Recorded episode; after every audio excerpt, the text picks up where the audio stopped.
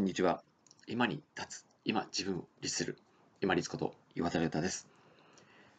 他人は張り合う存在ではないというお話です。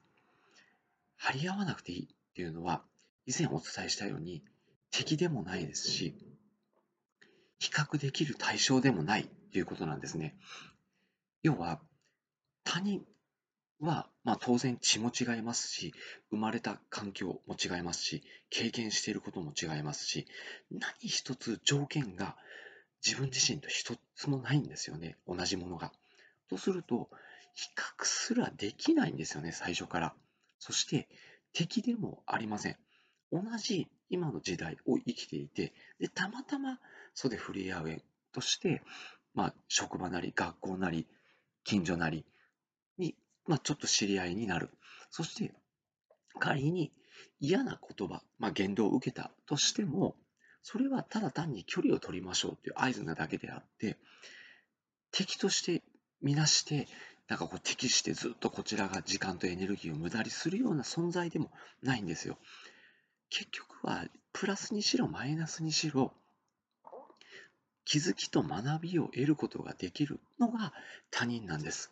こういうふうに考えると、少しこう煩わしさとか嫌悪っていうのが減ってこないでしょうか。もともと敵でもありませんし、そして比較できる存在でもありません、他人は。他人から学ぶことの方が多いんですよね。まあ、嫌な思いをされたとしても、そこはもう距離を置けばいいだけですし、最低限のコミュニケーションをとって、そして距離を置きながらも、なぜその反対側にいるのが自分なので、結局は自分についての気づきとか学びを得ることができますし、自分と会う人であれば、それはそれで自分がすごく快適に過ごせるパートナー、仲間として過ごすこともできます。他人というのは確かに煩わしかったり、嫌悪が出たりっていう時の方が、なんとなく多い気がしますけども、皆様いかがお考えでしょうか？嫌悪とか煩わしさの方が多い時、多いかもしれませんけれども、敵でもありますし、まあ、比較ができる存在もありませんので、まあ、安心してという言い方は変かもしれませんけれども、気づきとか学びを得る存在として、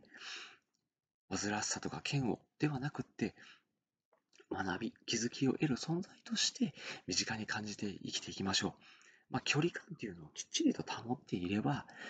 ちゃんと自分の得るものが多い存在であるっていうのが、こう、他人っていうことも言えますので、まあ、曲がり間違っても、縁としてたまたま同じ時代に生きている他人様ですから、何かしら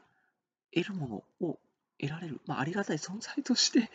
認識できればいいんじゃないかなと思いましてお話をさせていただきました。もともと敵でもないし、比較もできない。だからこそ学び、気づきを得られる貴重な存在、そして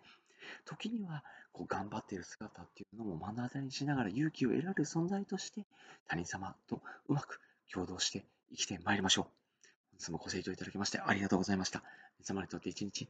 良い日となりますように。これにて失礼いたします。